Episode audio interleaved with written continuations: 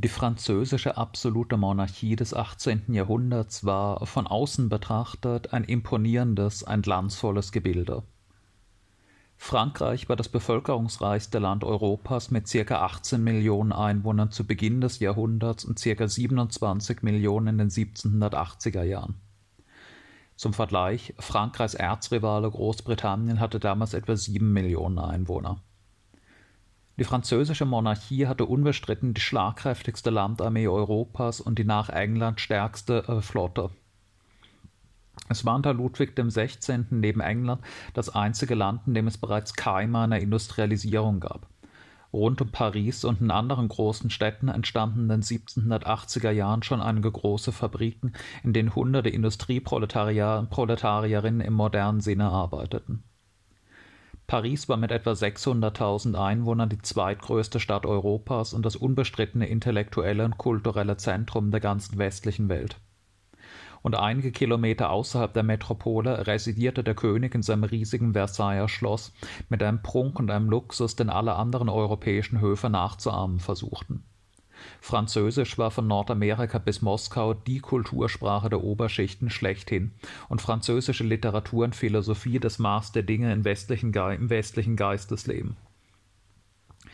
Aber hinter dieser glanzvollen Fassade schlitterte die Monarchie in der zweiten Hälfte des Jahrhunderts in eine immer tiefere Krise. Zunächst außenpolitisch. Frankreich hatte den jahrzehntelangen Kampf mit seinem Hauptfeind England um die Rolle der dominanten westlichen Weltmacht unbestreitbar verloren und musste sich mit dem zweiten Platz begnügen.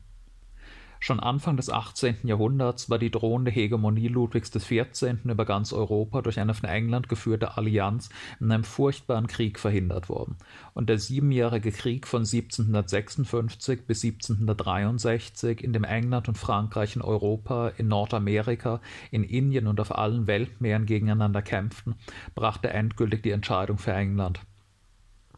Das erschöpfte Frankreich, das den Krieg ökonomisch nicht länger durchhielt, musste Indien den Großteil Nordamerikas England überlassen und behielt als wirklich profitable Kolonien eigentlich nur noch einige Karibikinseln.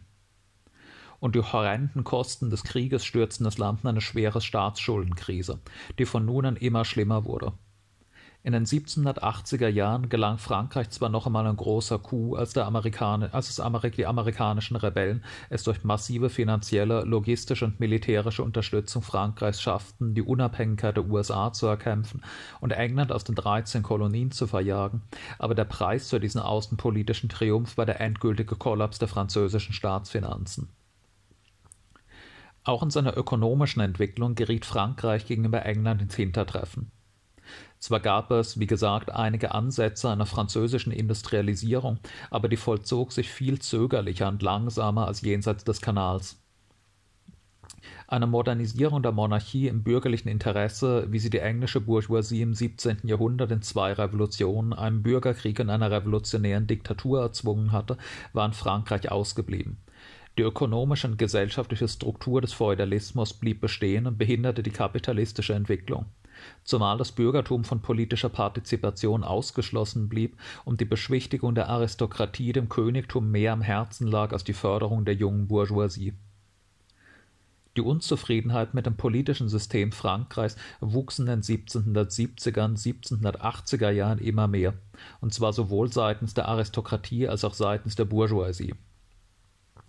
Schauen wir uns kurz an, wie dieses System beschaffen war. Frankreich war im 17. Jahrhundert unter Ludwig XIII. und Ludwig XIV. zu einer absoluten Monarchie geworden. Was bedeutet dieser Begriff? Die Macht mittelalterlicher und frühneuzeitlicher Könige war ständig gebunden und vom auf seinen Ländereien quasi unabhängigen Adel stark beschränkt worden. Ein solcher mittelalterlicher König war oft eher ein in den Streitigkeiten verschiedener Adelsfraktionen vermittelnder Moderator als ein unumschränkter Herrscher gewesen. Ludwig XIII. und sein hochbegabter Premierminister, der Kardinal Richelieu, bauten in der zweiten Hälfte des 17. Jahrhunderts nicht nur die Macht Frankreichs in Europa aus, sondern gingen auch im Innern an die politische Entmachtung des Hochadels und die Umwandlung des Staates in eine Art modernerer, zentralisierterer königlicher Diktatur. Der Adel leistet diesem Projekt in eine Kette von Verschwörungen und Aufständen bis in die Jugend Ludwigs XIV. hinein erbitterten Widerstand. Aber gestützt auf die Städte und das aufstrebende Bürgertum hatte der König sich schließlich durchsetzen können. Seit Mitte des 17. Jahrhunderts war die politische Souveränität der Aristokratie gebrochen und mussten die Adligen akzeptieren, nur noch freilich sehr privilegierte Untertanen der gefestigten königlichen Zentralregierung zu sein.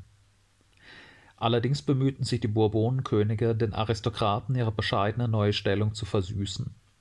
Der Hochadel bekam jedes Jahr immense Geldgeschenke aus der Staatskasse. Alle Führungsposten in Armee, Diplomatie und Verwaltung gingen an Adlige. Die bedeutendsten Adelsfamilien wurden an den Versailler Hof herangezogen, wo sie das prunkvolle Leben des Königs teilten. Und natürlich setzte die Staatsgewalt gegenüber ungehorsamen Bauern die Leistung der den Adligen auf ihren Gütern geschuldeten Frondienste und Feudalabgaben mit allen Mitteln durch. Das absolute Königtum, scheinbar unabhängig über den Klassen stehend, musste allerdings auch die Bourgeoisie, ohne deren Hilfe es gar nicht erst hätte entstehen können und ohne dessen Unterstützung der Adel sich seine alten Freiheiten zurücknehmen würde, einige Konzessionen machen. Und so gab es immer wieder halbherzige Ansätze liberaler Reformen in bürgerlichem Sinne und wurden immer mehr gut ausgebildete, kompetente Bourgeois-Söhne für staatliche Führungsposten herangezogen, gab es immer häufiger bürgerliche Offiziere und Minister aber dieser Versuch, die Balance zwischen adligen und bürgerlichen Interessen zu wahren, befriedigte keine Seite. Dem bürgerlichen Ehrgeiz gingen diese Reformchen nicht weit genug, den reaktionären Teilen der Aristokratie zu weit. Die bürgerliche Opposition gegen dieses System fand seinen Ausdruck in der Philosophie der französischen Aufklärung. Die gemäßigten Aufklärer der ersten Generation wie Montesquieu und Voltaire dachten noch nicht an einen Sturz des Königtums, sondern an seine Reform im konstitutionellen Sinne. Ihr großes Vorbild war England, wo am Ende der jahrzehntelangen Klassenkämpfe zwischen Bürgertum und Aristokratie nach 1689 schließlich ein Kompromiss zwischen Adel und Großbürgertum stand, die sich im Rahmen einer konstitutionellen Monarchie die Macht im Staat teilten. Es gab dort in England nun ein Parlament aus zwei Kammern, einer Kammer aus Adligen, die dort auf Lebenszeit saßen, und eine Kammer für das reiche Großbürgertum, das sich seine Abgeordneten wählte. In diesem System trat bald eine gewisse Verschmelzung zwischen Adel und Großbürgertum ein.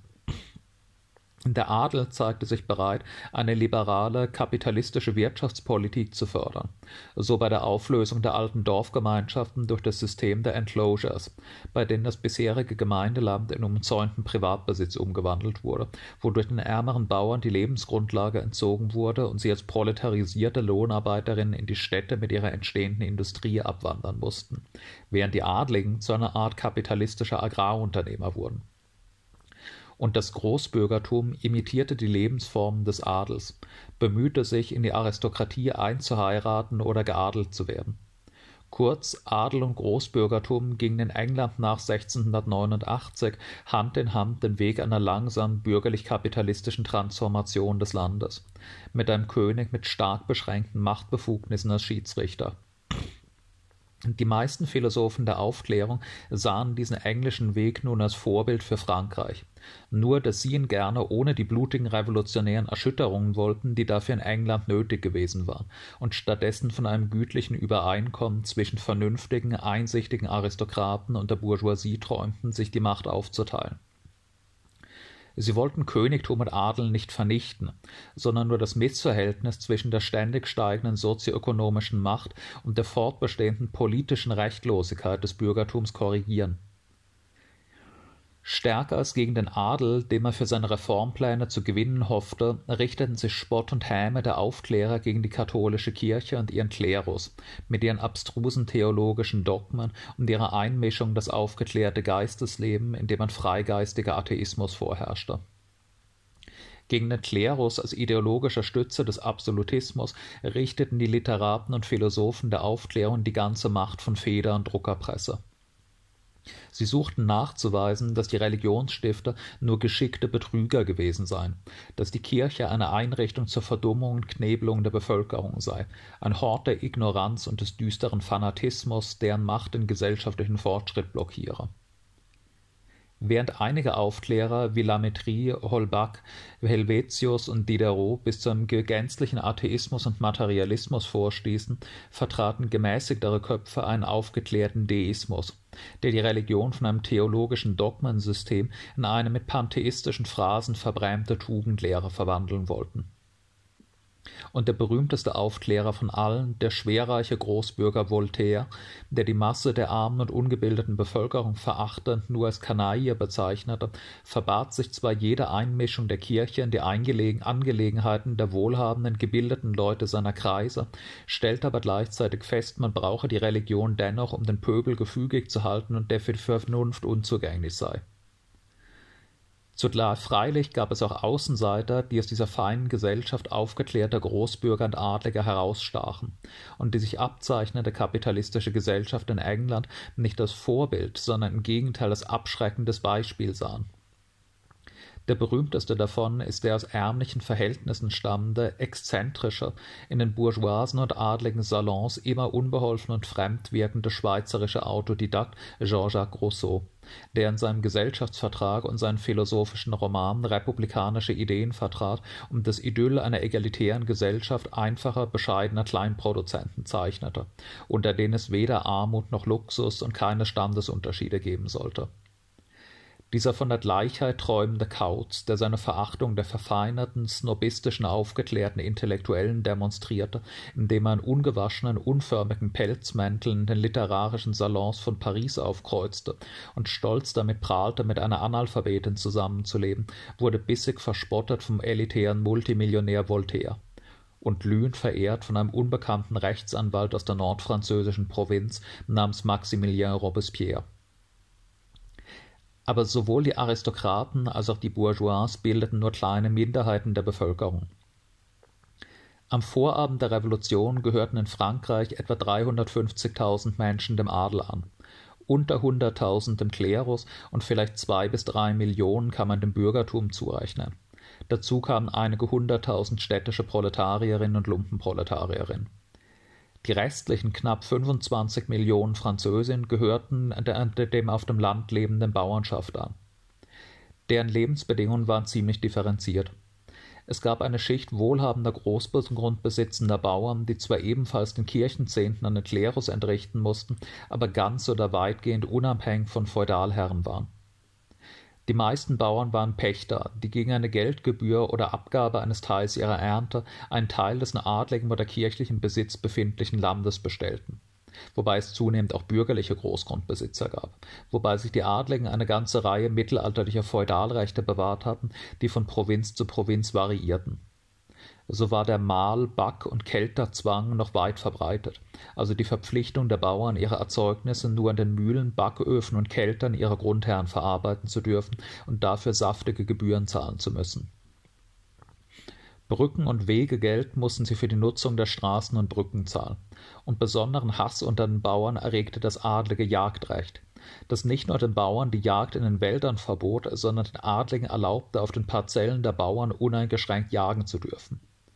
Mit ohnmächtiger Wut mussten die Bauern zusehen, wie adlige Müßiggänger zu ihrem Vergnügen mit ihren Pferden und Jagdhunden ihre Ernte niedertrampelten, und die Bauern durften Rehe und Wildschweine, die ihre Feldfrüchte fraßen, nicht einmal vertreiben, denn die Adligen wünschten, dass das Wild für ihre Vergnügungsjagden sich kräftig vermehren konnte. Erhebliche Sonderabgaben mussten die Bauern auch beim Tod ihres bisherigen Herrn und dem Antritt seines Nachfolgers zahlen. Wenn man dazu noch den Kirchenzehnten und die an die königliche Zentralregierung zu leistenden Steuern berücksichtigt, kann man sich leicht vorstellen, wie schlimm es um die wirtschaftliche Situation der Bauern in Jahren mit schlechter Ernte stand.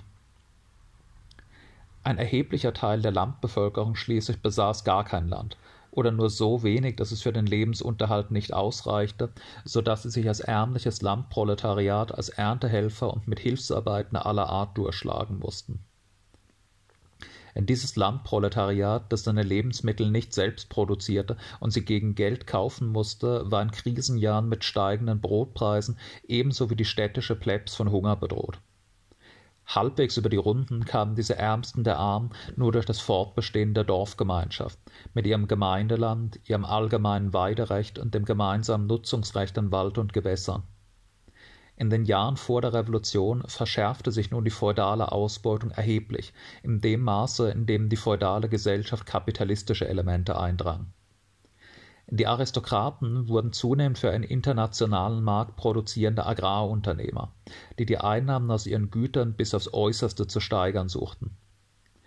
Es entstand der Beruf der sogenannten Feudisten, deren Aufgabe darin bestand, aus den Archiven Nachweise irgendwelcher längst vergessenen Pflichten und Abgaben der Bauern auszugraben, die man nun reaktivierte und es kam zu tastenden Versuchen, nach englischem Vorbild die Dorfgemeinschaft aufzulösen und die Gemeindeländereien in Privatbesitz umzuwandeln, der an den Meistbietenden verkauft würde, so dass die Adligen die Chance hatten, durch deren Erwerb zusammenhängende Großgüter zu schaffen, auf denen man moderne, rationale Landwirtschaft treiben konnte.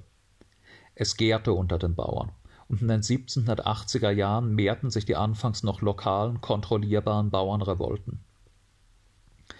In den 1780er Jahren nun vereinten sich drei große Strömungen der Opposition gegen die absolute Monarchie.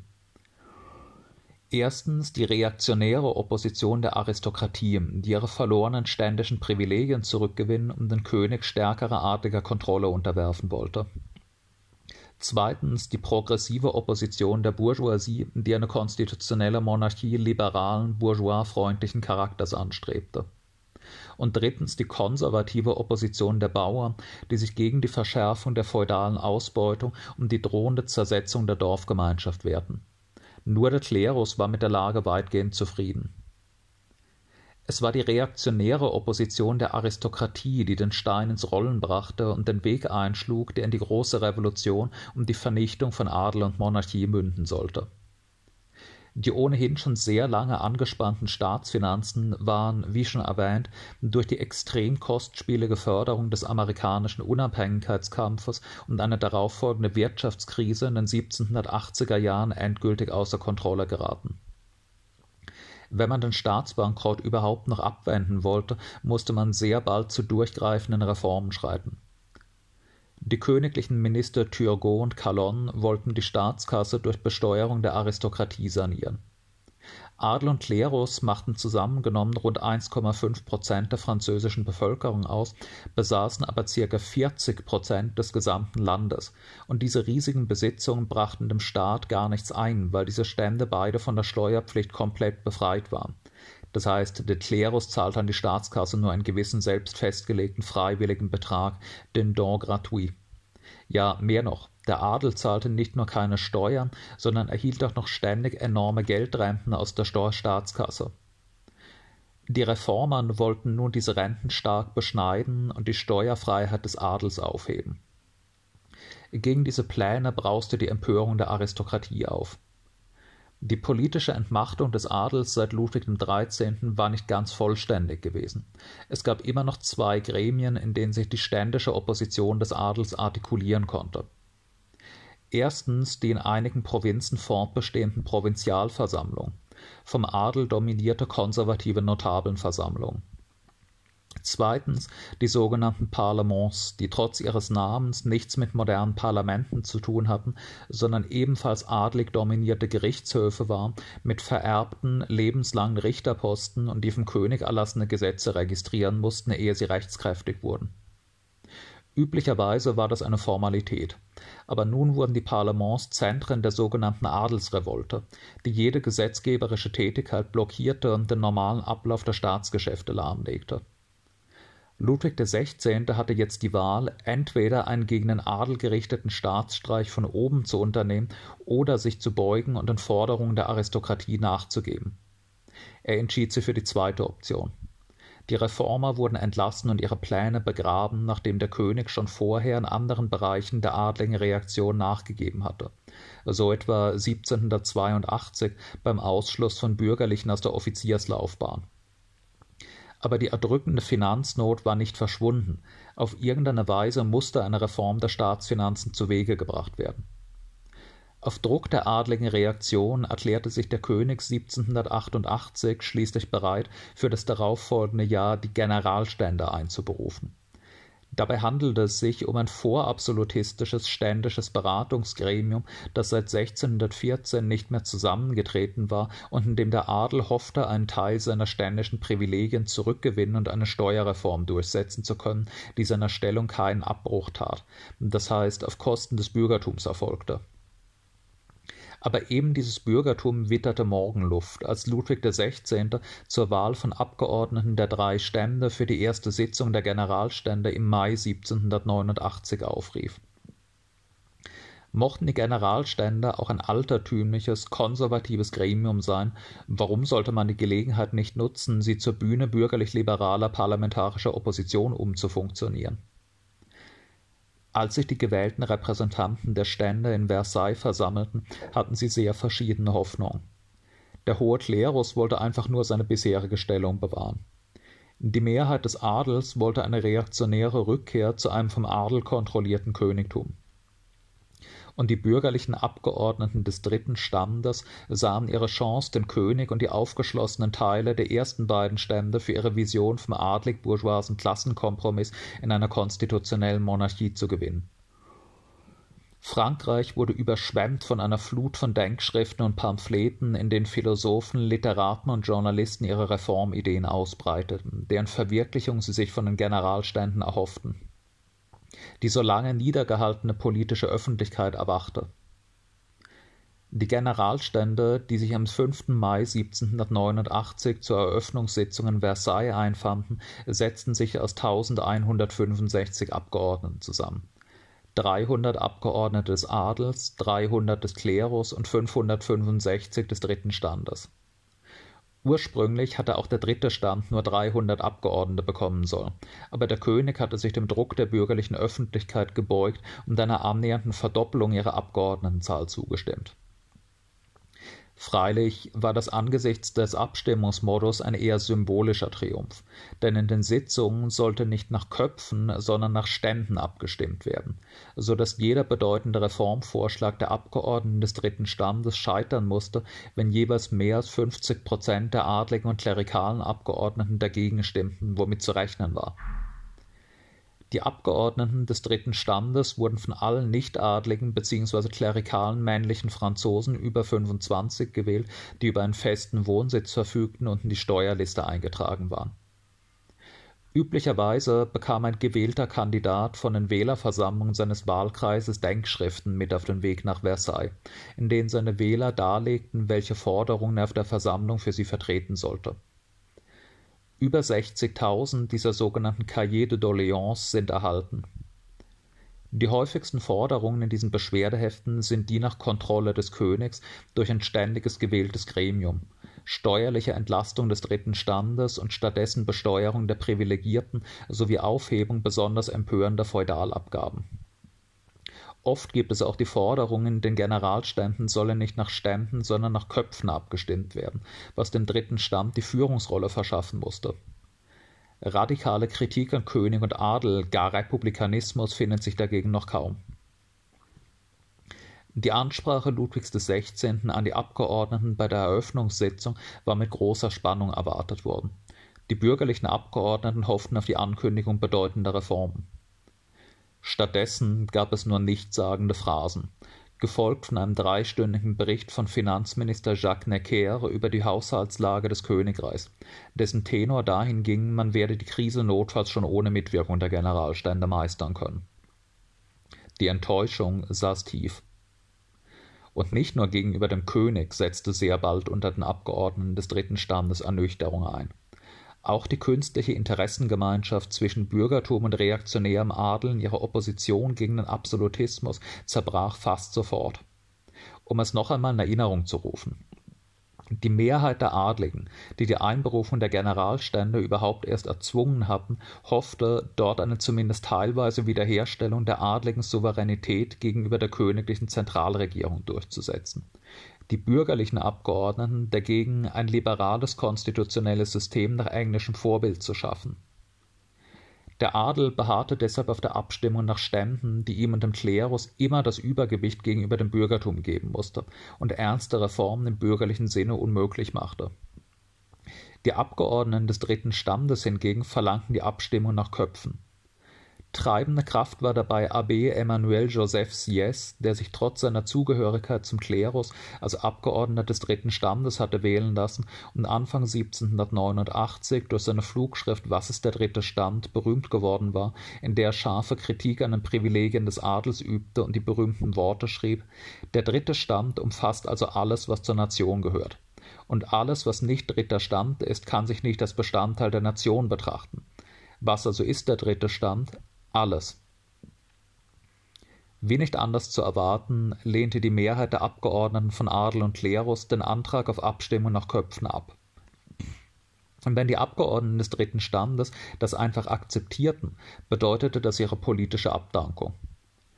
Stattdessen entschied sich die überwältigende Mehrheit der Abgeordneten des dritten Standes unter Führung des ABs Yes für eine revolutionäre Antwort auf die adlige und klerikale Blockade. Am 17. Juni erklärten sich die Abgeordneten des dritten Standes zur Nationalversammlung, die die riesige Mehrheit der französischen Bevölkerung repräsentiere und daher die einzig legitime Vertretung der Nation sei. Alle Abgeordneten von Adel und Klerus, die sich in diese neu gebildete Versammlung einfügen und ihre Spielregeln zu akzeptieren bereit wären, seien herzlich willkommen, aber alle außerhalb der Nationalversammlung gefassten Beschlüsse betrachte man fortan als dull und nichtig. Mit einer knappen Mehrheit beschlossen die Abgeordneten des Klerus, sich der Nationalversammlung anzuschließen. Das ist gar nicht so überraschend, wie es zunächst klingen mag. Bei den Wahlen der klerikalen Abgeordneten waren alle Geistlichen gleichermaßen wahlberechtigt, ein kleiner Dorfpfarrer ebenso wie ein Bischof. Darum waren überwiegend einfache Pfarrer gewählt worden, die im Gegensatz zu ihren in Reichtum und fürstlichem Luxus lebenden Bischöfen überwiegend arme Leute waren, die nicht viel anders lebten als die Bauern in ihren Gemeinden und mit den Anliegen der Massen sympathisierten. Nur die adligen Abgeordneten weigerten sich die Nationalversammlung anzuerkennen und erklärten ihre Konstituierung für ein Akt der Rebellion als am 20. Juni der Nationalversammlung der Zugang zum Sitzungssaal versperrt wurde, bemächtigte sie sich stattdessen des nahegelegenen Ballhauses, einer Halle für Federballspieler, und leistete dort unter allgemeiner Begeisterung den berühmten Ballhausspur, auf ihrem Posten zu bleiben und nicht auseinanderzugehen, bevor sie Frankreich eine Verfassung gegeben hätte Drei Tage später erklärte sie die Immunität der Nationalversammlung und jeden Übergriff gegen einen ihrer Abgeordneten zum Angriff auf die Souveränität der Nation schlechthin. Der König stand dieser völlig unerwarteten parlamentarischen Revolte zunächst ratlos gegenüber. Dann, im Juli, reagierte er. Rund um Paris wurden Truppen zusammengezogen, und am 11. Juli wurde der liberale Finanzminister Necker entlassen, der im Bürgertum hohes Ansehen genoss. Offensichtlich sollte die Nationalversammlung mit militärischer Gewalt auseinandergejagt und ein reaktionäres neues Kabinett gebildet werden, um wieder für Ordnung zu sorgen. In Paris kochte die Stimmung unter der Masse der Kleinbürger, Proletarier und Lumpenproleten, die sich auf die Seite der Nationalversammlung stellten. Weiter angeheizt wurde die Lage durch die Agrarkrise. Die Ernte des Jahres 1788 war sehr schlecht ausgefallen und die gute Ernte von 1789 noch nicht eingebracht. Die Lebensmittelpreise stiegen und Mitte Juli erreichte der Brotpreis in Paris den höchsten Stand des ganzen 18. Jahrhunderts. Mit dem Anstieg der Lebensmittelpreise sank die für andere Ausgaben verfügbare Kaufkraft der Massen, so dass eine allgemeine Absatzkrise in Handwerk und Industrie einsetzte, die wiederum mit Entlassungen und Lohnkürzungen gegensteuerten. Die proletarischen und lumpenproletarischen Schichten der Hauptstadt hungerten und ihre Wut auf die politische Blockade der Privilegierten wurde zweifellos noch angeheizt vom Anblick gut genährter und gekleideter Aristokraten, für die es gegen entsprechende Kaufkraft weiterhin alles im Überfluss gab. Am 14. Juli entlud sich die Wut der hauptstädtischen Massen über die Blockade von König und Adel und den befürchteten reaktionären Staatsstreich von oben. Angefeuert von dem Rechtsanwalt und Journalisten Camille Desmoulins stürmte die Masse die Waffenmagazine der Armee, erbeutete dabei 32.000 Gewehre und setzte sich in Marsch gegen die Bastille, eine düstere mittelalterliche Festung, in der ein Staatsgefängnis für politische Häftlinge untergebracht war und die als Symbol des absolutistischen Despotismus galt. Der Kommandant der Festung, der Marquis de Launay, eröffnete zunächst das Feuer auf die Angreifer aber insbesondere aus dem nahegelegenen Arbeiterviertel, dem Faubourg Saint-Antoine, strömten immer mehr Menschen zusammen, die sich der Belagerung anschlossen. Und als die Aufständischen fünf Kanonen herbeischafften, erkannte Launay die Aussichtslosigkeit seiner Situation und kapitulierte. Der Marquis de Launay und ein Adliger, der ihn hatte schützen wollen, wurden von der Menge gelyncht, ihre Köpfe abgeschlagen und auf Spießen im Triumph durch die Straßen von Paris getragen. Die ganze Nacht hindurch feierte die Hauptstadt ausgelassen ihren Sieg über den Despotismus. Gleichzeitig wurde das Pariser Bürgern eine improvisierte sogenannte Nationalgarde zum Schutz der Nationalversammlung aufgestellt. Sie stand unter dem Kommando des Marquis de Lafayette, der in Frankreich wie den USA ein Volksheld war, seit er in der Führung der französischen Expeditionsarmee im amerikanischen Unabhängigkeitskrieg entscheidend zum Sieg der amerikanischen Rebellen über England beigetragen hatte obwohl selbst aus einer alten Adelsfamilie stammt und im Offiziersdienst für die Monarchie hochgekommen, hatte Lafayette in Amerika demokratische Ideen angenommen und sich von Anfang an auf die Seite der Abgeordneten des dritten Standes gestellt. Und Ludwig XVI.? Der König hatte am 14. Juli einen seiner geliebten Jagdausflüge unternommen und sich danach zum Mittagsschlaf hingelegt. Der Herzog von Rochefoucauld-Liancourt weckte ihn auf und überbrachte ihm die Nachricht vom Pariser Aufstand. Aber das ist ja eine Revolte, rief der König erschrocken aus. Nein, Sire, wurde er korrigiert, das ist eine Revolution. Ludwigs Pläne eines reaktionären Staatsstreichs von oben waren nach diesen Ereignissen offensichtlich nur durch einen großen Bürgerkrieg realisierbar, wenn überhaupt. Der König, ein schwacher, risikoscheuer Charakter, gab resigniert nach. Necker wurde in sein Amt zurückberufen, die Nationalversammlung als ständiges Parlament anerkannt die Abgeordneten des Adels zum Eintritt gezwungen, damit er dort überhaupt noch Fürsprecher hatte, und die auf revolutionärem Weg vom Pariser Bürgertum gegründete Nationalgarde erhielt die königliche Billigung. Die revolutionäre Inter Intervention der Massen hatte die parlamentarische Revolte der Nationalversammlung gerettet. Die Nachrichten aus der Hauptstadt hatten sich wie ein Lauffeuer auch auf dem Land ausgebreitet und die Bauern ermutigt, die Dinge selbst in die Hand zu nehmen. In ganz Frankreich bewaffneten sie sich, stürmten die Schlösser ihrer Grundherren und zwangen sie zur Herausgabe der Urkunden, auf denen die feudalen Rechte verzeichnet waren, die sie anschließend in Freudenfeuern verbrannten. Die bürgerliche Nationalversammlung in Paris reagierte darauf erschrocken. Zum ersten Mal tat sich innerhalb des dritten Standes eine Kluft auf zwischen wohlhabenden und gebildeten Bourgeois, die die parlamentarische Revolte angeführt hatten, und den armen Massen, bei denen der Aufstand gegen den Absolutismus in einem viel breiteren Aufstand gegen die Besitzenden insgesamt umzuschlagen drohte, zum Entsetzen der in Versailles tagenden Abgeordneten, die mit solchen sozialrevolutionären Exzessen des von ihnen losgetretenen Prozesses nichts zu tun haben wollten die Nationalversammlung reagierte in ihrer berühmten nächtlichen Sitzung vom 4. auf den 5. August 1789, wo zur Besänftigung der aufständischen Bauern die Aufhebung aller Feudalrechte beschlossen wurde.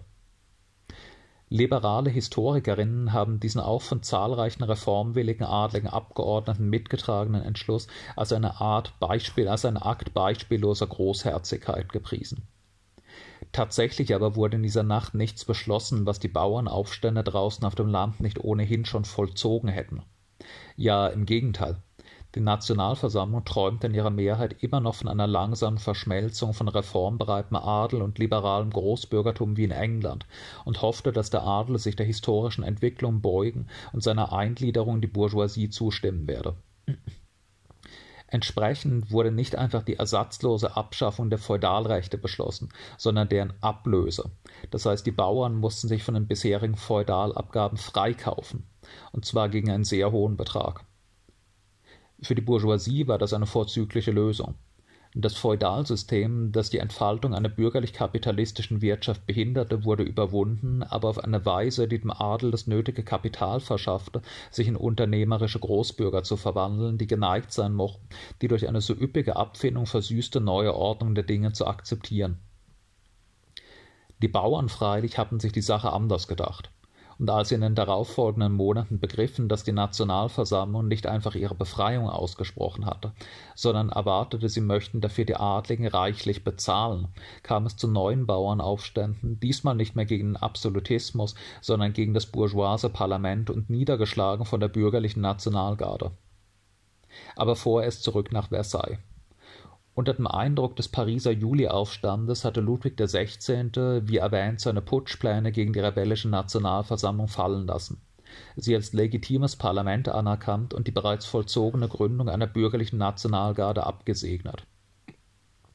Vor der Öffentlichkeit spielte er nun die Rolle des konstitutionellen Monarchen, der die auf revolutionärem Weg erzwungenen neuen Gegebenheiten akzeptierte hinter den Kulissen aber bildete sich eine adlige reaktionäre Hofkamarilla um den König, die nach Möglichkeiten suchte, die Uhr wieder vor den 14. Juli zurückzudrehen ein flandrisches Regiment wurde nach Versailles beordert, und seine adligen Offiziere richteten im königlichen Schloss ein Festbankett für Ludwig und Königin Marie Antoinette aus, auf dem die betrunkenen Adligen die Nationalversammlung beschimpften, die blau-weiß-rote Kokarde, das Symbol der Revolution, auf den Boden warfen, mit ihren Stiefeln zertrampelten und das Königspaar hochleben ließen. Marie Antoinette dankte ihnen gerührt für diese schöne Geste und versprach ihnen, diesen Abend niemals zu vergessen als die Nachrichten von diesem empörenden Versailler Bankett in die Hauptstadt drangen, löste sie unter den hungernden und zunehmend königsfeindlichen Massen die nächste Explosion aus. Am 5. Oktober versammelten sich in Paris hunderte arme Marktfrauen und marschierten ins nahegelegene Versailles, um vom König Brot um die Unterzeichnung der bisherigen Dekrete der Nationalversammlung zu verlangen, vor der er sich gedrückt hatte. Unterwegs schlossen sich ihnen tausende Nationalgardisten an trotz der Versuche ihres Kommandanten Lafayette, die Menge zur Mäßigung zu bewegen. In Versailles stürmten die Demonstranten am nächsten Tag gewaltsam das Schloss und zwangen den König nicht nur sofortige Brotlieferungen an die Hauptstadt und Respekt vor der Nationalversammlung zu schwören, sondern auch nach Paris umzuziehen, wo er der ständigen Kontrolle durch die hauptstädtischen Massen, die Nationalgarde und die Nationalversammlung unterstand zum zweiten Mal hatte die Intervention der Massen die drohende Konterrevolution abgewendet, um den König, der fortan nicht mehr in Versailles, sondern im Tuilerienpalast im Zentrum von Paris residierte, gezwungen, sich den neuen Verhältnissen zu beugen. Mit dem erzwungenen Umzug der königlichen Familie in die Hauptstadt ebbte die erste Hochphase der Revolution ab Ludwig war zwar zum Verzicht auf seine absolute Stellung gezwungen und zum parlamentarisch kontrollierten Staatsoberhaupt mit begrenzter Machtfülle degradiert worden, aber an eine gänzliche Abschaffung der Monarchie und die Umwandlung Frankreichs in eine Republik dachte man zunächst in der Nationalversammlung immer noch kaum. Das Ziel der Bourgeoisie, Frankreich in eine liberale konstitutionelle Monarchie zu verwandeln, schien erreicht. Und auch Ludwig machte Miene, sich nun endlich mit seiner neuen Rolle abgefunden zu haben. Die Nationalversammlung bildete eine Reihe parlamentarischer Kommissionen, die mit der Ausarbeitung einer Verfassung begann, und unterdessen musste diese neue bürgerliche Autorität sich erstmals der Tagespolitik stellen.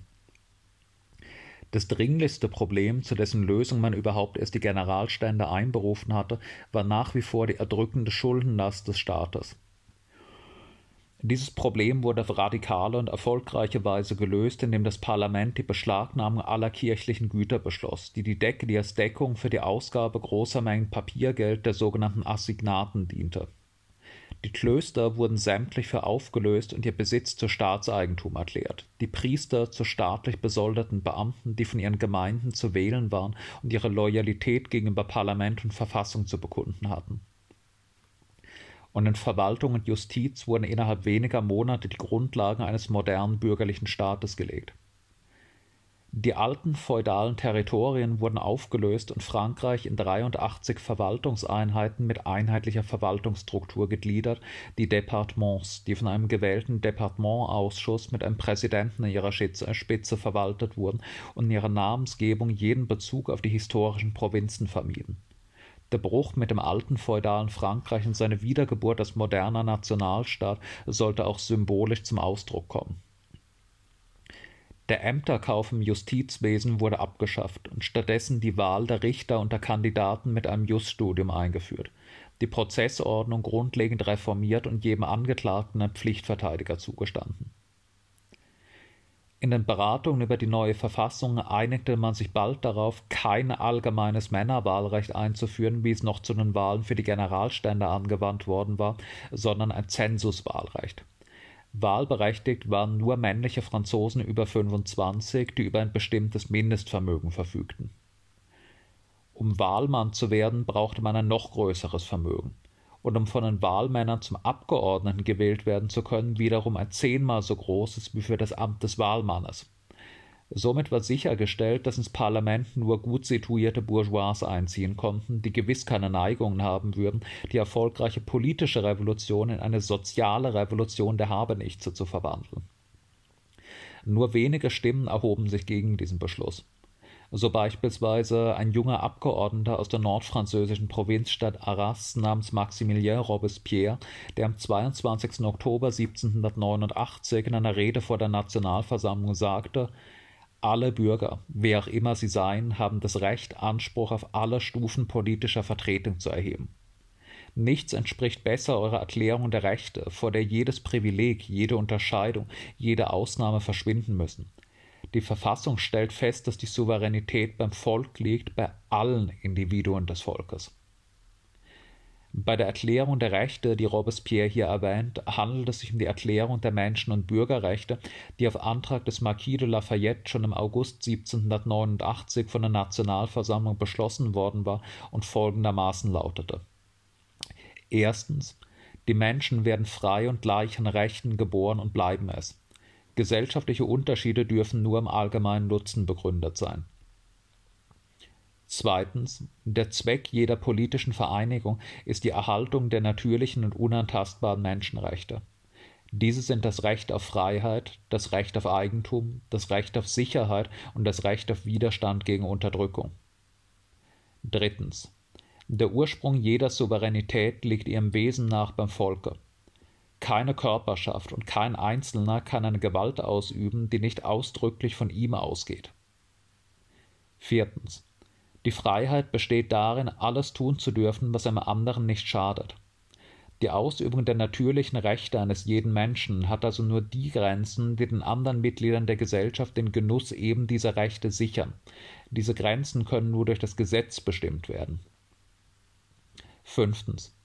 Das Gesetz darf nur solche Handlungen verbieten, die der Gesellschaft schaden.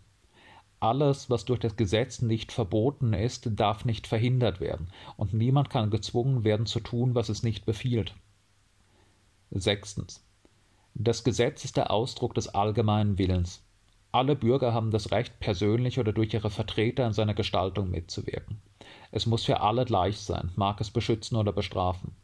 Da alle Bürger vor ihm gleich sind, sind sie alle gleichermaßen, ihren Fähigkeiten entsprechend und ohne einen anderen Unterschied als den ihrer Eigenschaften und Begabung, zu allen öffentlichen Würden, Ämtern und Stellungen zugelassen. Siebtens. Niemand darf angeklagt, verhaftet oder gefangen gehalten werden, es sei denn in den durch das Gesetz bestimmten Fällen und nur in den von ihm vorgeschriebenen Formen. Wer willkürliche Anordnungen verlangt, erlässt, ausführt oder ausführen lässt, muss bestraft werden. Aber jeder Bürger, der Kraft Gesetzes vorgeladen oder festgenommen wird, muss sofort gehorchen. Durch Widerstand macht er sich strafbar. Achtens.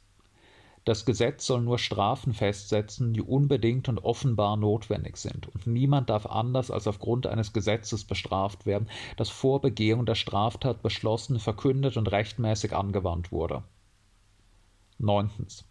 Da jeder so lange als unschuldig anzusehen ist, bis er für schuldig befunden wurde, muss, sollte seine Verhaftung für unumgänglich gehalten werden, jede Härte, die nicht für die Sicherstellung seiner Person notwendig ist, vom Gesetz streng unterbunden werden.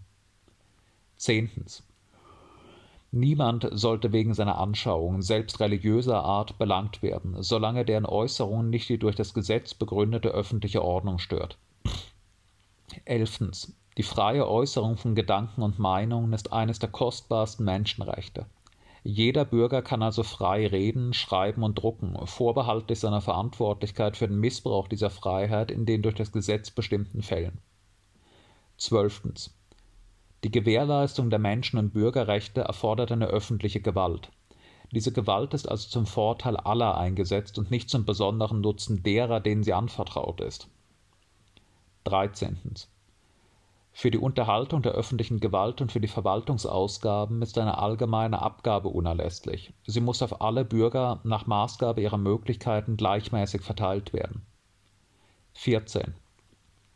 Alle Bürger haben das Recht, selbst oder durch ihre Vertreter die Notwendigkeit der öffentlichen Abgabe festzustellen, diese frei zu bewilligen, ihre Verwendung zu überwachen und ihre Höhe, Veranlagung, Eintreibung und Dauer zu bestimmen. 15. Die Gesellschaft hat das Recht, von jedem Staatsbeamten Rechenschaft über seine Amtsführung zu verlangen. 16. Eine Gesellschaft, in der die Gewährleistung der Rechte nicht gesichert und die Gewaltenteilung nicht festgelegt ist, hat keine Verfassung. 17. Und da das Eigentum ein unverletzliches und geheiligtes Recht ist, kann es niemandem genommen werden, es sei denn, dass die gesetzlich festgelegte öffentliche Notwendigkeit dies eindeutig erfordert und vorher eine gerechte Entschädigung festgelegt wird. Allerdings in der Praxis war es mit dieser vielbeschworenen Gleichheit der Erklärung oft nicht weit her. So waren Frauen von jeder politischen Partizipation weiterhin ausgeschlossen und als in der Nationalversammlung die Emanzipation der jüdischen Bevölkerung diskutiert wurde, konnte sich dieses Projekt vorerst nicht durchsetzen. Wieder profilierte sich dabei Robespierre als prominenter werdender Kopf der parlamentarischen Linken und hielt am 23. Dezember eine eindrucksvolle Rede für die Gleichberechtigung der Juden. Einer der wichtigsten Punkte der Verfassungsberatung betraf die staatsrechtliche Stellung des Königs.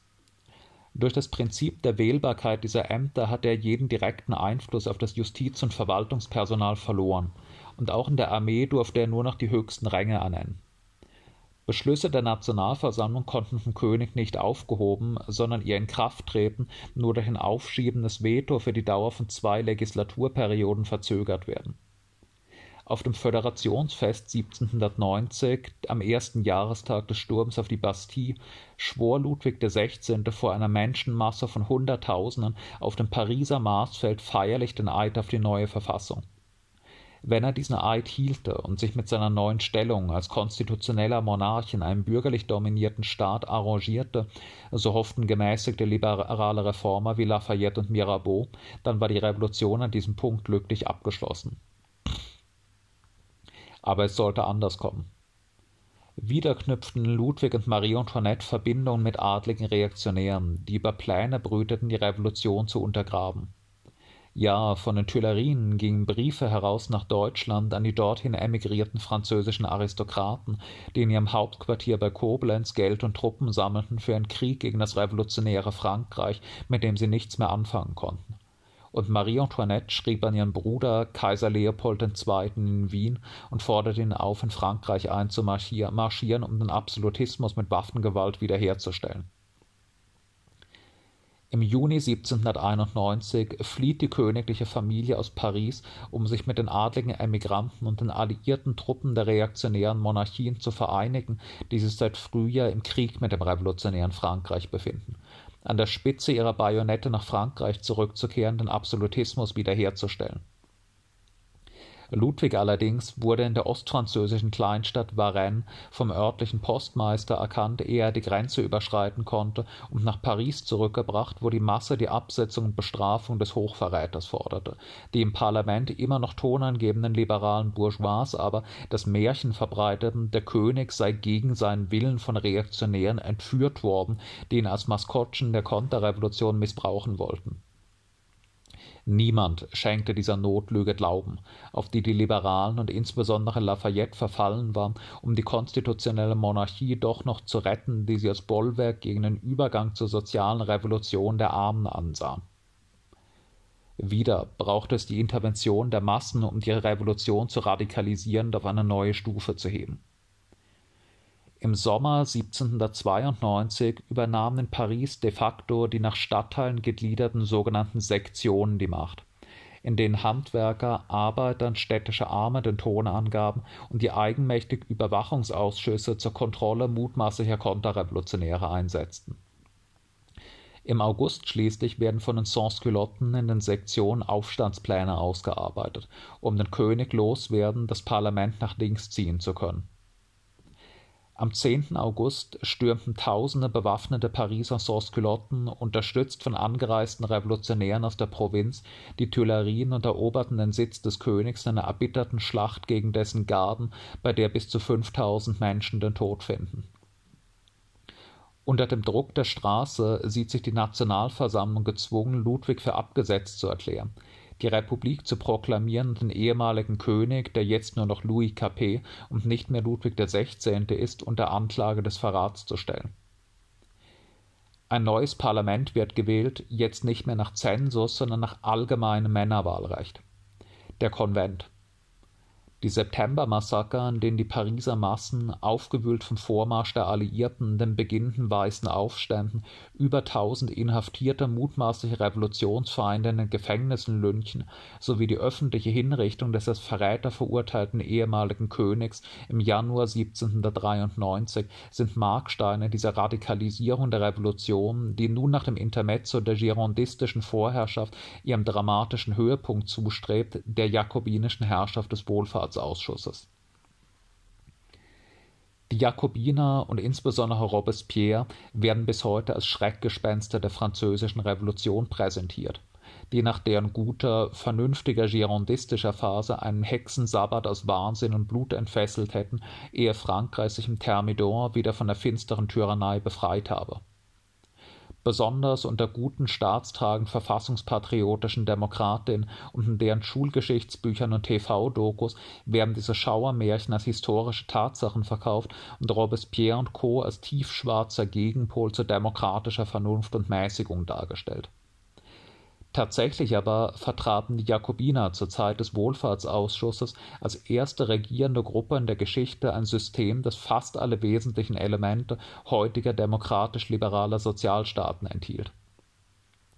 Robespierre und der Wohlfahrtsausschuss sind die Ahnen aller heutigen liberaldemokratischen Staaten die knapp ein Vierteljahrtausend später verbra äh, verbrauchte, konservativ und hohl gewordene liberale Demokratie, für die jede revolutionäre Bewegung der Gegenwart nur noch eine Gefahr und keine Chance mehr sein kann, schämt sich dieser revolutionären Abstammung allerdings und versucht ihre Großväter zu leugnen und zu diffamieren, um jede energische revolutionäre Bewegung als Teufelszeug darzustellen, und sei es auch diejenige, aus der sie selbst geboren wurde.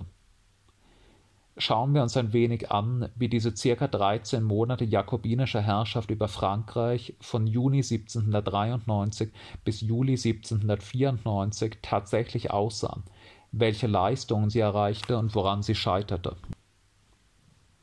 Zunächst einmal muss man differenzieren zwischen dem, was der Jakobinerclub in der Frühphase der Revolution und was er zur Zeit der Herrschaft des Wohlfahrtsausschusses war. Der Jakobinerclub war 1789 gegründet worden und trug seinen Namen aufgrund seines Vereinslokals, des säkularisierten Jakobinerklosters in Paris, wo sich seine Mitglieder seit Oktober dieses Jahres regelmäßig trafen. Bald gab es allerdings jakobinische Ortsgruppen in jeder nennenswerten Stadt Frankreichs. Der offiziell den Namen Gesellschaft der Verfassungsfreunde tragende Club war anfangs ein politisch diffuses Sammelbecken von Reformern verschiedener Schattierung zunächst durchaus gemäßigt, nur für eine konstitutionelle Monarchie und gütlichen Kompromiss zwischen König, Adel und Bürgertum und noch nicht für eine Republik eintretend. Es gab sogar einen ziemlich beträchtlichen Mitgliedsbeitrag, um zu verhindern, dass radikale Habenichtse eintreten. In dem Maße, in dem sich die Revolution selbst radikalisierte, gingen die führenden Köpfe des Jakobinerclubs allerdings immer weiter nach links insbesondere die beeindruckende Gestalt Maximilien Robespierres, eines Rechtsanwalts aus Arras. Es folgten Rechtsabspaltungen aus dem Jakobinerclub 1791 die der Feuillants unter Leitung des Marquis de Lafayette, die weiterhin für eine konstitutionelle Monarchie und einen Klassenkompromiss zwischen Adel und Großbürgertum eintraten, im Herbst 1792 die der Girondisten, die zwar überzeugte Republikaner waren, in dieser aber für eine Vorherrschaft des wohlhabenden gebildeten Bürgertums eintraten und darum der Zeit ihrer de facto Regierung von Ende 1792 bis Juni 1793 eine Aufhebung des Zensuswahlrechts ablehnten und liberale Wirtschaftspolitik im Interesse der Bourgeoisie trieben. In dieser Zeit konnten sich die Jakobiner, gereinigt von ihren ausgetretenen monarchistischen und girondistischen Elementen, als radikale demokratische Opposition gegen die Girondisten und ihre antisoziale Politik profilieren und gewannen die Unterstützung der Sans-Culotten, der kleinbürgerlichen, proletarischen und lumpenproletarischen radikalen Revolutionäre der großen Städte und insbesondere von Paris, die durch ihren bewaffneten Sturm auf die Tuilerien im August 1792 das Ende der konstitutionellen Monarchie und die Proklamierung der Republik erzwungen hatten Während die Girondisten abstrakte politische und juristische Freiheiten, erste allerdings auch nur für begüterte Bürger, hochhielten, scharten sich sie die sozialen und scherten sie die sozialen und ökonomischen Rechte der Massen wenig, die in ihrer Wirtschaftspolitik schrecklich litten. Robespierre prangerte diese Politik der Girondisten in einer flammenden Rede vor dem Konvent am 2. Juni 17, am 2. Dezember 1792 an das erste gesellschaftliche Recht ist dasjenige, das allen Mitgliedern der Gesellschaft die Existenzmittel garantiert. Alle anderen sind diesem untergeordnet. Kein Mensch hat das Recht, Getreide aufzuspeichern, wenn sein Nächster verhungert. Alles, was für die Existenzsicherung der Menschen notwendig ist, gehört der Gesellschaft. Allein der Überschuss kann ein Handelsobjekt sein. Und ihr Gesetzgeber, erinnert euch, dass ihr nicht die Vertreter einer privilegierten Kaste seid, sondern die des französischen Volkes. Vergesst nicht, dass die Gerechtigkeit die Quelle der Ordnung ist, dass der sicherste Garant der Ruhe das Glück der Bürger ist und dass die langen Zuckungen, die die Staaten zerreißen, nur der Kampf der Vorurteile gegen die Prinzipien sind, des Egoismus gegen das allgemeine Interesse, des Stolzes und der Leidenschaften der Mächtigen gegen die Rechte und Bedürfnisse der Schwachen. Ein anderer großer Streitpunkt zwischen Jakobinern und Girondisten war die Frage des revolutionären Krieges.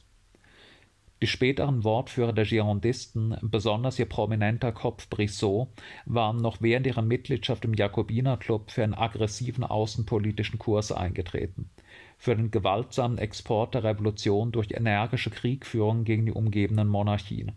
Angeblich um also einerseits den anderen Völkern Europas die Freiheit zu bringen, andererseits um das revolutionäre Feuer im Innern anzufachen, tatsächlich aber wohl eher zur imperialistischen Ausplünderung der eroberten Gebiete im Interesse der ins Ruder gelangten französischen Bourgeoisie. Noch innerhalb des Jakobinerclubs hatte Robespierre gegen diesen Kurs angekämpft. Frankreich solle alles tun, um revolutionäre Bewegungen in Europa zu ermutigen, aber die Eroberung durch französische Armeen werde wohl eher als Besatzung denn als Befreiung empfunden werden und damit die Popularität revolutionärer Ideen eher senken als steigern. Im Januar 1792 entgegnete Robespierre Brissot. Die absonderlichste Idee, die dem Kopf eines Politikers entsteigen konnte, ist es zu glauben, dass es für ein Volk genügt, mit bewaffneter Macht bei einem fremden Volk einzufallen, um es zur Annahme seiner Gesetze und seiner Verfassung zu bringen. Niemand liebt bewaffnete Missionare. Und der erste Rat, den Natur und Vorsicht einem eingeben, ist eher, sie als Feinde zurückzustrengen.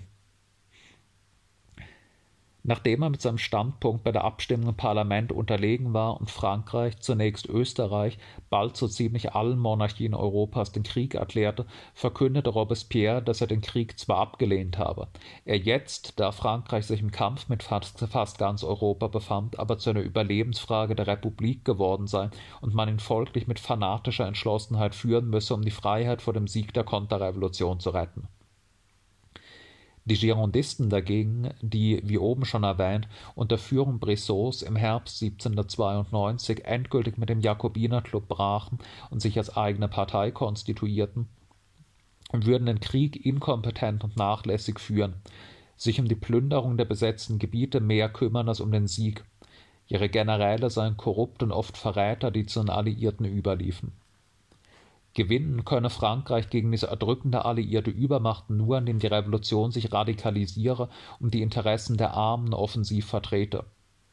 Während die Revolutionstruppen nur halbherzig für die inkompetente, korrupte Bourgeois-Regierung der Girondisten kämpfe, würde sie sich mit voller Leidenschaft für einen Staat einsetzen, der wirklich auf ihrer Seite steht und ihnen das Gefühl vermittelt, auf dem Schlachtfeld für ihre eigenen Interessen zu kämpfen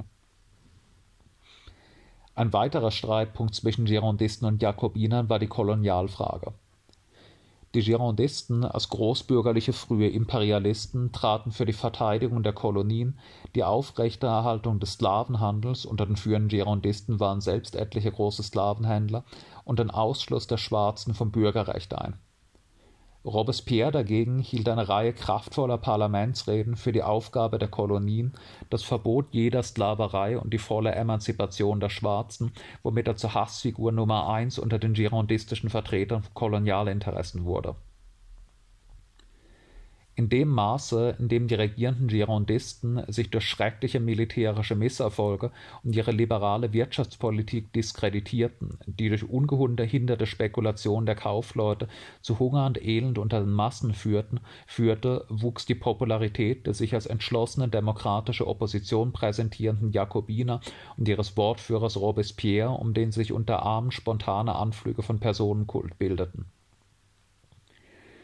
als die bedrängten Girondisten die Lage durch Verhaftung bekannter Radikaler in den Griff bekommen wollten, explodierte der aufgestaute Unmut. Die Festnahme des radikalen Demokraten Hébert im Mai 1793 löste einen Aufstand der Pariser Sansculotten aus. Als sich die Nationalgarde auf die Seite der Aufständischen schlug und ihre Truppen das Parlament umstellten, waren die Girondisten matt gesetzt. Ihre Abgeordneten wanderten, soweit sie nicht fliehen konnten, in Haft und wurden vor ein Revolutionstribunal gestellt. Im Oktober 1793 wurden 21 führende Girondisten, darunter Brissot, mit der Guillotine öffentlich hingerichtet, wobei der girondistische Abgeordnete Vergniaud vor seinem Tod die berühmt gewordenen Worte sprach: Die Revolution ist wie Saturn, sie frisst ihre eigenen Kinder. Damit begann der dramatische Höhepunkt der Revolution die Herrschaft der Jakobiner und des Wohlfahrtsausschusses. Freilich, der Begriff der Herrschaft muss etwas relativiert werden. Die Jakobiner haben das parlamentarische System keineswegs aufgehoben. Keine wichtige Maßnahme konnte ohne Zustimmung des Konvents beschlossen werden. Und in diesem Konvent waren die jakobinischen Abgeordneten, deren Fraktion man wegen ihrer Sitze auf den oberen Rängen des Plenarsaals den Berg La Montagne nannten, nur eine Minderheit. Die deklarierten girondistischen Abgeordneten waren vom Volksaufstand vom Mai und Juni 1793 zwar aus dem Parlament gefegt worden, aber der allergrößte Teil der Abgeordneten bestand aus fraktionslosen Abgeordneten, dem sogenannten Sumpf, die von den wortgewaltigen jakobinischen Parlamentsrednern jedes Mal erst überzeugt werden mussten, ihren Gesetzesanträgen zuzustimmen, und es gab dabei durchaus viele Gegenstimmen. Im Laufe der jakobinischen Vorherrschaft verschob sich die Machtkonzentration zwar von der Legislative zur jakobinisch dominierten Exekutive, aber das Parlament wurde trotzdem nicht bedeutungslos, und so konnte der Konvent auch 1794 die Jakobiner wieder entmachten. Den Mittelpunkt der Exekutive bildete der Wohlfahrtsausschuss, das sogenannte Comité du Salut Public der schon im April 1793 gegründet worden war, aber erst nach der jakobinischen Machtübernahme im Juni 1793 den Charakter einer Revolutionsregierung annahm. Seit 27. Juli 1793 war Robespierre de facto das Haupt des Wohlfahrtsausschusses und damit quasi Regierungschef. Ihm standen vier politisch nahestehende Jakobiner zur Seite. Louis-Antoine Saint-Just, Georges-Auguste Couthon, André Jambon Saint-André und Pierre-Louis Prieur. Zwei Mitglieder standen links des von Robespierre repräsentierten jakobinischen Zentrums, unterstützten aber meistens Robespierre, nämlich Jean-Nicolas Billaud-Varenne und Jean-Marie Collot d'Herbois. Drei Mitglieder standen weiter rechts und vertraten oft girondistisch anmutende Positionen. Robert Landé, Lazare Nicolas Carnot und Claude Antoine Prière Duvernois. Bertrand Barrère und Marie-Jean Hérault de Seychelles waren Opportunisten, die vorsichtig die eindeutige Bindung an eine bestimmte Gruppe vermieden. Beschlüsse des Wohlfahrtsausschusses mussten mit einfacher Mehrheit seiner Mitglieder gefasst und dann vom Konvent bestätigt werden. Eine formalisierte jakobinische Diktatur gab es nie. Ihre Macht beruhte auf ihrer Vorherrschaft im Wohlfahrtsausschuss und ihrer zunächst bestehenden Autorität im Konvent, gestützt auf die Massen draußen auf der Straße, die den de facto Regierungsantritt der Jakobiner als ihren Sieg feierten. Was taten die Jakobiner nun mit ihrer starken Stellung? Erstens eine umfassende Sozialpolitik und staatliche Regulation der Wirtschaft einleiten. Mit dem girondistischen Laissez-faire-Liberalismus war nun Schluss. Im Juli 1793 wurde ein Gesetz gegen den Lebensmittelwucher verabschiedet, das die Hortung von Lebensmitteln und anderen wichtigen Gütern des täglichen Bedarfs zur Profitsteigerung zur drakonisch geahndeten Straftat erklärte. Lebensmittel mussten von ihren Besitzern täglich öffentlich und zu einem mäßigen Preis zum Verkauf angeboten werden. Wer beim Lebensmittelhorten und Spekulationsgeschäften erwischt wurde, wurde vor das Revolutionstribunal gestellt und konnte zum Tode verurteilt werden. Anfang 1794 trat das Gesetz über das Preismaximum in Kraft, das für wichtige Konsumgüter moderate Höchstpreise festlegte, deren Überschreitung zur Straftat wurde. Demonstrative öffentliche Hinrichtungen von Lebensmittelspekulanten bewirkten das Wunder. Plötzlich waren nach der girondistischen Hungerzeit wieder genug Lebensmittel zu günstigen Preisen erhältlich. Außerdem wurden die Pariser Börse geschlossen und ganz in ganz Frankreich Aktiengesellschaften verboten. Ausdruck der sich im Jakobin Jakobinismus artikulierenden kleinbürgerlichen Opposition gegen die Bedrohung durch das große Kapital. Diese Maßnahmen nützten vor allem den städtischen Armen sowie den kleinen Handwerkern und Ladenbesitzern. Aber auch für die kleinen Bauern wurden wichtige Gesetze beschlossen. Im Juni und November 1793 wurden zwei Gesetze erlassen, die den Verkauf der Nationalgüter neu regelten, das heißt der schon in einer früheren Phase der Revolution konfiszierten Ländereien aus einstigem adligem und kirchlichem Besitz in girondistischer Zeit waren diese meistens ziemlich großen beschlagnahmten Güter nur in großen Parzellen verkauft worden, so dass sie nur für reiche Bourgeois mit großem verfügbarem Vermögen erschwinglich waren, die sich durch den Aufkauf zu einer Art Agrarkapitalisten mausern konnten. Die Jakobiner teilten die Parzellen der Nationalgüter nun in zahlreiche, viel kleinere Teilstücke auf, die sich angesichts der geringen Preise auch ein durchschnittlicher kleiner Bauer leisten konnte von Hungerleidern wurden nun Millionen kleiner Bauern zu in bescheidenem Wohlstand lebenden Landbesitzern, die einen guten Lebensunterhalt fanden und bis in die napoleonische Zeit aus Dankbarkeit für diesen Fortschritt zu den glühendsten Verteidigern der neuen Ordnung gegen die konterrevolutionären Alliierten wurden die Ventose-Dekrete vom März 1794 schließlich sahen vor, die eingezogenen Vermögen von Feinden der Republik an die Familien armer Leute zu verteilen, die sich im Einsatz für die Republik ausgezeichnet hatten. Auch ein anderes altes jakobinisches Anliegen wurde umgesetzt. Im Februar 1794 wurde die Sklaverei abgeschafft und die volle Gleichberechtigung der Schwarzen verkündet Toussaint Louverture, ein schwarzer ehemaliger Sklave, der in der französischen Kolonie Haiti den Sklavenaufstand gegen die weißen Pflanzer und die in der Kolonie befindlichen royalistischen Konterrevolutionäre führte, wurde vom Wohlfahrtsausschuss zum General der Französischen Republik ernannt und mit staatlichen Ehrungen ausgezeichnet. Freilich, Robespierre und sein jakobinisches Zentrum vertraten keinen Sozialismus. Ihr von Rousseau geprägtes Ideal war keine zentrale Planwirtschaft, sondern eine Gesellschaft kleiner Eigentümer, in der optimalerweise jeder als Bauer, Laden- oder Werkstattbesitzer seinen Lebensunterhalt fand, in der es weder üppigen Reichtum noch Armut gab. Ein nicht realisierbares kleinbürgerliches Idyll der Spagat, den Robespierre zwischen kleinbürgerlichen Interessen und den ihn zunächst stützenden Sansculotten vollführte, zeigte sich in Gesetzen wie dem Lohnmaximum, in dem den Höchstpreisen Höchstlöhne zur Eindämmung der Inflation an die Seite gestellt wurden.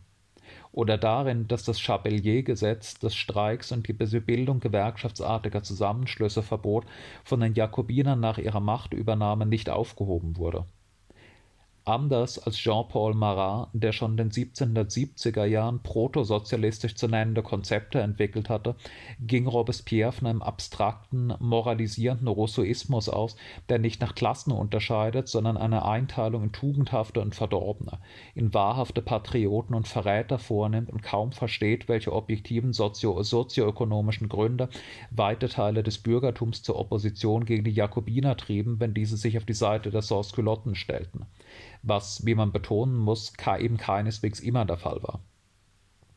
Aber mag Robespierre den Klassencharakter seiner Politik auch niemals ausgesprochen und selbst kaum verstanden haben, er war trotzdem vorhanden, und das musste das lockere Bündnis der verschiedenen jakobinischen Fraktionen sprengen.